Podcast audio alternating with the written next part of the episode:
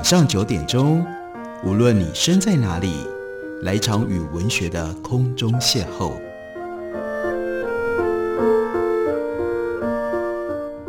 杨照谈书，邀您一同遨游文学世界，认识古今中外的经典之作。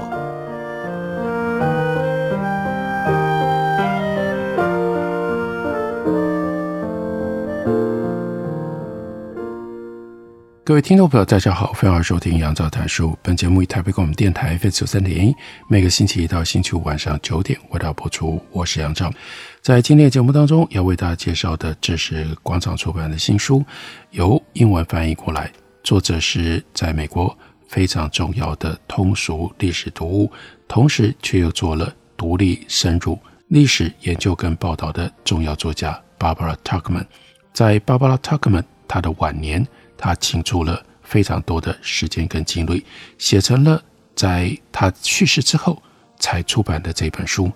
这本书的中文翻译书名叫做《第一响礼炮》。为什么是第一响礼炮呢？那就是要告诉我们，一七七六年美国宣布从殖民母国英国独立出来，他们所获得的最早独立上的承认，那就是来自于荷兰所属的。圣犹达修斯岛那一响礼炮是针对挂着刚刚独立的美国的国旗的船只所发的，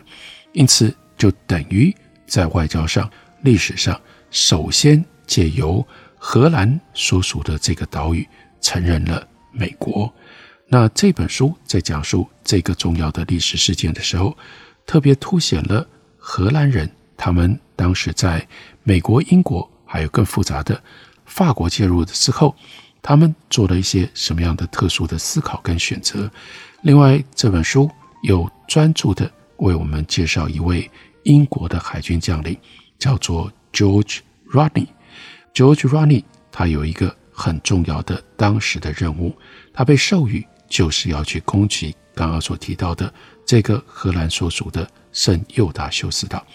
那个时候，他是英国舰队位于西印度群岛贝风群岛站点的指挥官，而且呢，他就已经长期不满于圣幼达修斯岛日复一日作为资助英国敌人的大本营。作为一个严以待人、出手绝不手软的人，Ronnie 他等着这一场可以去惩罚荷兰人的行动已经很久了，所以他在一七八一年一月二十七日接获于。向东群岛东侧巴贝多群岛外海的命令，是通知他英国已经和荷兰联省共和国进入了战争状态，并表示有鉴于联省共和国之联合省议会以及他的子民所做出的许多恶意的行为，并且为了要按国王殿下陆海军将领之共同意义，并且为了要依照国王殿下陆海军将领他们的共同意见。借由攻击并且制服荷兰位于西印度群岛的财产来获得赔偿，并且洗刷耻辱的尝试能够马到成功，所以呢，海军部呢提议立刻出击。他们建议首波攻击锁定圣犹达修斯岛还有圣马丁岛，因为这两个地方都应该做不出什么样像样的反击。于是，Rodney 将军他就获得了授权，可以就相关程序向。General von 冯恩将军请益。冯恩将军是几个礼拜前就预料会有战事而被派出来的陆军指挥官，扎扎实实的利益作为十八世纪大大小小战争战役不可或缺的缘由。这次呢也没有缺席。那英国的海军部就指出，由于有极大数量的补给跟各种备品被存放在圣犹达修斯岛，所以只要动作够快。那些补给跟备品就会变成英国人的囊中之物，于是就要求立刻发动攻击，拿下那些岛屿。就策略上来说，Rodney 将军在十二月二十五日，他写了一封信给第一海军大臣，也就是海军部长，那个时候是 Sandwich。他说，马丁尼克岛因为拥有奥氏贝风群岛当中第一名的两港，所以是最适合于发动攻击的岛屿。英国只要拿下了这个岛，就可以从根本上左右战事的走向。但英国的第一目标是切断从圣犹达休斯岛流向宿敌法国跟美洲叛乱者的违禁品供应。在刚过的九月份，Sandwich 他就向内阁表示过，有三分之二受到护航的补给品和海军备料，在从英国出发之后，最后都会来到圣尤达修斯，然后再从这里被运送到马丁尼克的法国海军手里。Ronnie 将军对这条罪孽深重的航道了然于心，因为他的船经常前往去进行拦截工作，同时他也非常气愤圣尤达修斯岛。曾经谎称自己没有库存，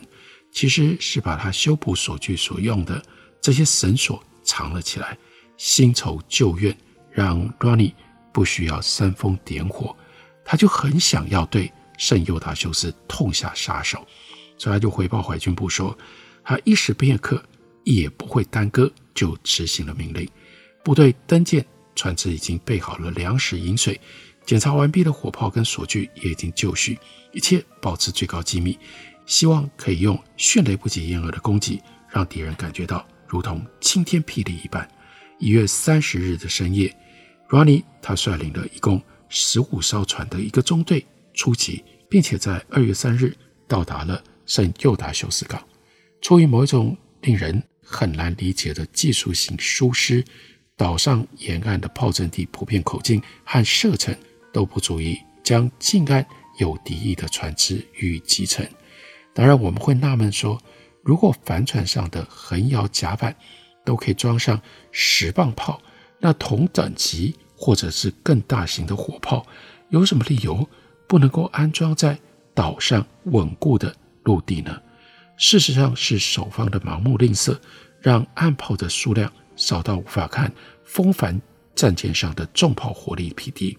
由此，当某一艘巨舰和岸上的炮阵地进入后轰阶段之后，胜出的往往竟然是海军船只。奥兰治堡的岸炮就跟其他岛屿的状况一样，仍然能够被看到是装在碉堡的庭院当中，直直朝下对准了港口。如果岸炮不能够迁抵于海上，让他们没有机会抢滩，那这样的岸炮意义何在呢？对于这个问题，你会听到是一片。沉默，没有回应。当时的科技对此无解，所以 Ronnie 让部队下了船，然后对岛上的总督发出了传票，要求以一个小时为限，圣犹达修斯必须要和附属的岛屿一同立即投降，存余或者是属于当地的一切物资都要供英王陛下运用。如果抵抗，后果自负。由于港内只有一艘荷兰船只。针对 Ronnie 的重炮还有三千陆军，他没有任何的防务可以依赖。De Groff 作为荷兰在圣犹达休斯港上的总督，他也就没办法，只能够束手就擒。他象征性的从碉堡里发了两炮作为起码的反击，为的是要让在港里面代表荷兰海军的白兰特将军能够保有一点颜面。但接着他就交出了。圣尤达修斯岛下锚停泊在这个地方的五十艘武装美国商船，根本来不及迎击就被拿下来了。而从船上起出的文件，按照 Ronnie 所写的，更进一步证明了圣尤达修斯对于叛乱有多么大的帮助。他说，他们所有的锁具、船帆、发炮、火药、武器弹药，来自于各式各样的物资，都是从这个岛上运出的。也就是少了这座岛的澳元，美国船根本出不了海。借此，Ronnie 他要重申的是圣犹达修斯岛在北美殖民地叛乱上所扮演的重要角色。岛上有两千名美国海员和商人，本来他们想要一搏，但是呢，食物供应被英军切断了，他们就只好一起投降，被当作俘虏处置。所以。圣犹达修斯岛在一七八一年的二月三日就换挂上了英国的国旗。Ronnie 在向海军部报告任务成功的时候表示，因为透过拿下这座岛，我们算是对荷兰西印度公司还有邪恶的阿姆斯特丹地方官给予了重重的一击。他希望这个岛可以永世不再回归荷兰，因为他对于英国造成了比其他所有敌人加起来都更大的伤害。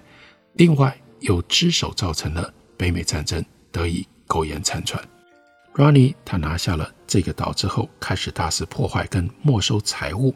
以至于在英国国内引发了反对党的言辞挞伐。而带领这股声音的是义愤填膺而口若悬河的 Edmund Burke。首先，Ronnie 在近海捕获了一百三十艘的各式商船，货物总值在五十万英镑，这作为战利品还算正常。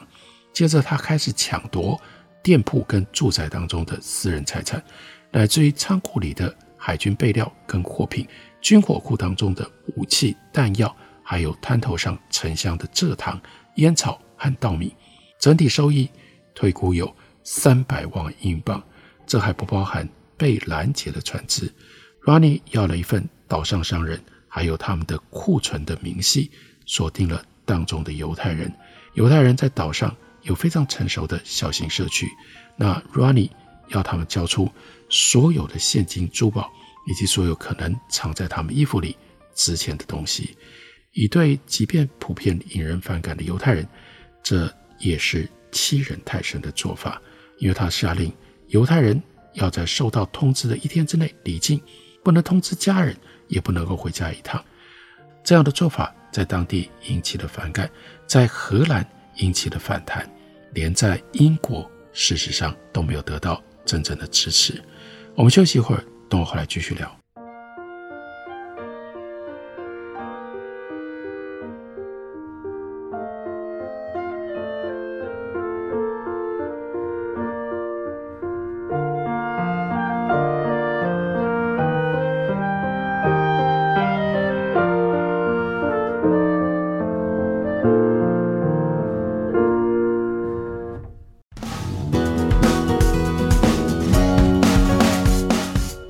嘉，庆，掌握生活的讯息，感受快乐的人生，请收听 FM 九三点一，AM 一一三四，台北广播电台。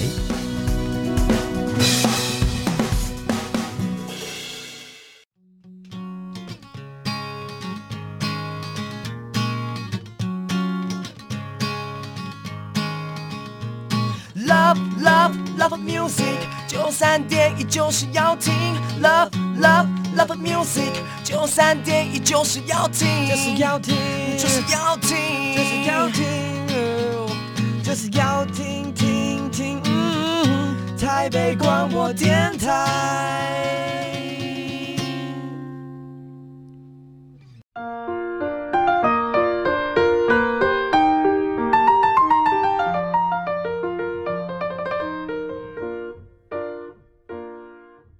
感谢您继续收听杨照谈书。本节目以台北广播电台 FM 九三点一，每个星期一到星期五晚上九点，为大家播出到九点半。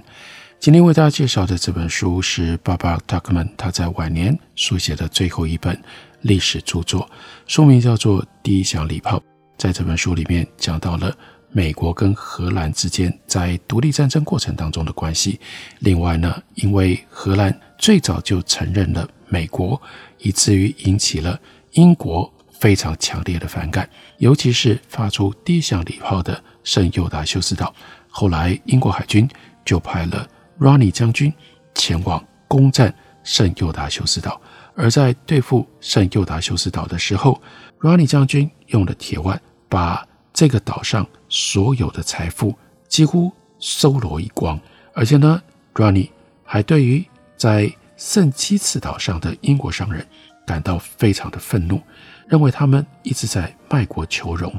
把要打在同胞身上的军火卖给敌人，靠着出其不意的攻击，于是 Ronnie 呢就抢下了这些英国商人他们账房里来不及销毁的账簿，把它送回去到英国，给英国的 Lord George German 他所主掌的战争部，有两名隶属大陆会议而经手过这些买卖的美国代理商，一个人叫做 Isaac。Governor，另外一个叫做 Samuel Cruzon，被连同账本押回到英国。为的是要让他们以叛国贼的身份受审。但对英国公署的行事松散，理应并不陌生的 Ronnie，这次呢，太相信政府了。后来他遭到叛国嫌犯反控，需要证据在法庭上替自身辩护。这些证据，也就是那些可以显示出英国商人在跟敌人交易牟利的文件。本来存放在 German 手下的殖民事务次官 William Knox 的手里，但是这些公诸于世，会让英国政府颜面无光的资料，在这个节骨眼上莫名其妙的消失了。这证明了什么叫做有关系就没关系啊！Ronnie 最终能够在法庭上拿出来的违法贸易文件就只有一份：走私军火会先由英商。通过英吉利海峡到荷兰，再经由荷兰转运到圣犹达修斯岛，在那里呢卖给美国代理商。所以你看，美国独立战争的过程当中，其实有非常复杂，介于国家、商业、外交，乃至于各种不同的私人恩怨因素介入在其间。最后呢，是由美国人发射到英国的士兵身上，这种军火有着。漫长的途径，被送到英国的两名美国代理商，实际上是以叛国罪接受闭门审判，接着被关进了监狱。当北美战争结束了之后，这两个人获得了释放，其中一个人不久就死了。他们的通讯和商业文件因为受审的关系，被移交给兼具司法功能的上议院，但或许是因为会让大人物难堪，或者是获罪，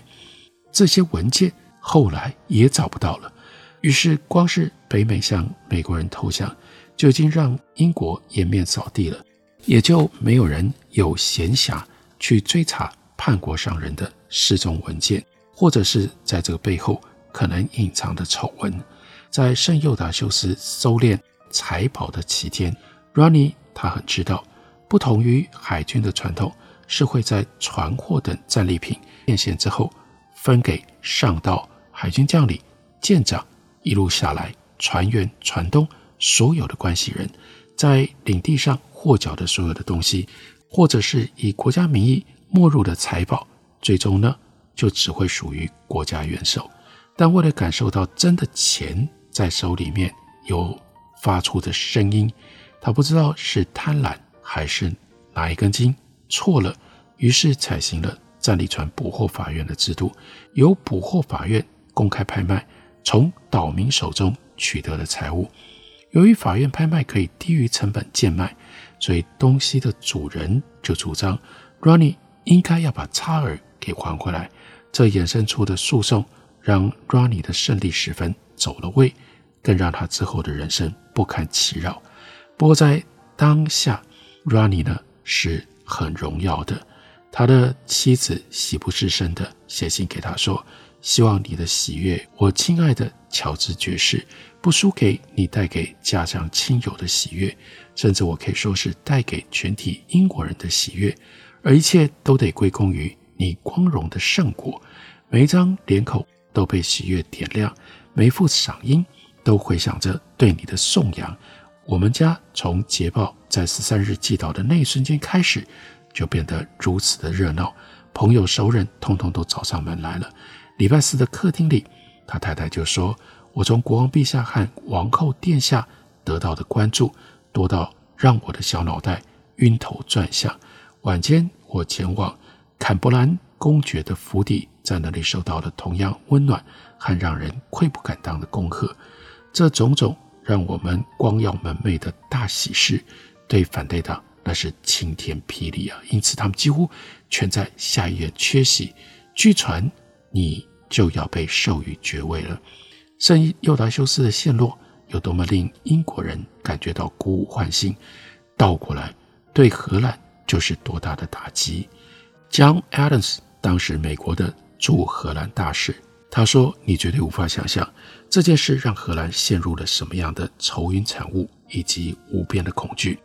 而同一项事件，在 Ronnie 幸灾乐祸的报告当中，把法国的西印度群岛推入了非比寻常不安当中。他们急需各种补给跟储备。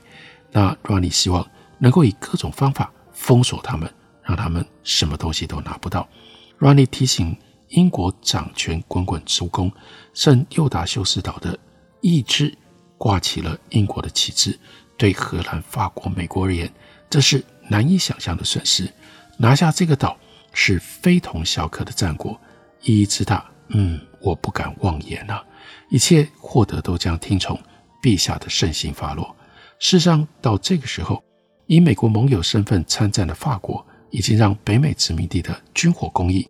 大致是没有缺乏了，也就是圣幼达修斯岛的角色不再是那么样的关键。Ronnie 这一仗其实一直到一七八一年，那是来得太晚了。对于英国来说，除了掠夺岛上的财富之外，并没有那么大的战略上的意义。至于对 Ronnie 个人来说，他期待当中的爵位，终究也还是落空了。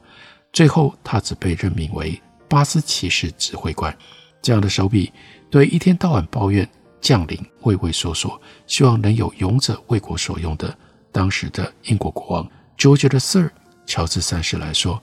这真的是太小气了一点。至于为什么会有这样的结果，恐怕和 Ronnie 报告当中那些落人口实的做法是脱不了关系的。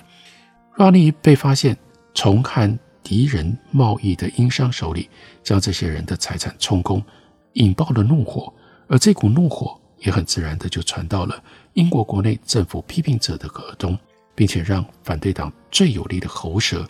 Edmund Burke 他在下议院起身要求调查。在讨伐 Ronnie 的言论当中，Edmund Burke 滔滔不绝、慷慨陈词、铿锵有力，简直就要让人家相信，那 Ronnie 的老母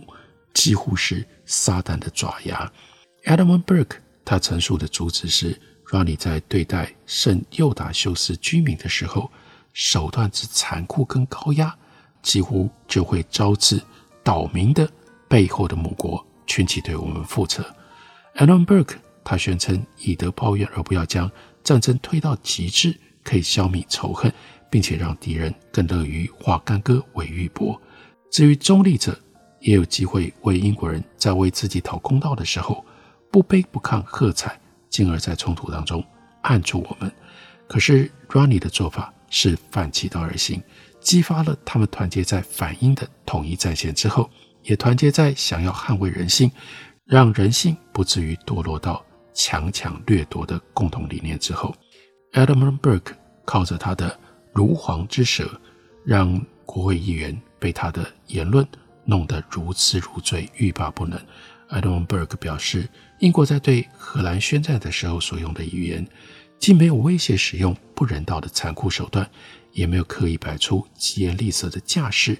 反倒更像是两个老朋友之间偶有的不和，仿佛双方会顾念旧情。而让局势缓和下来，不至于让代表灾难的战火越烧越旺。那字里行间吐露的是温暖的善意和漫长的煎熬，而且发出的威胁似乎也充满着无奈，就像背后其实有着一颗淌血的心，正饱受废弃本意之纷争的摧残。但是因为有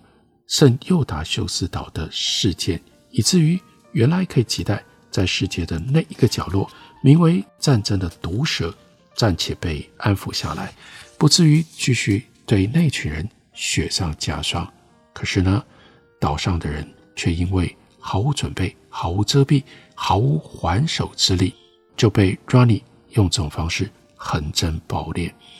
于是，在这时候，英国针对 Rani 的行为，在国会下议院展开了非常激烈的辩论。这场辩论，事实上，对于美国能不能独立，美国从英国独立出去的地位，以及美国的国际关系，并没有那么强烈的连结。但是比较重要的是，它反而塑造了英国自身的政治风暴，以至于在美国独立的过程当中，英国也受到了巨大的冲击，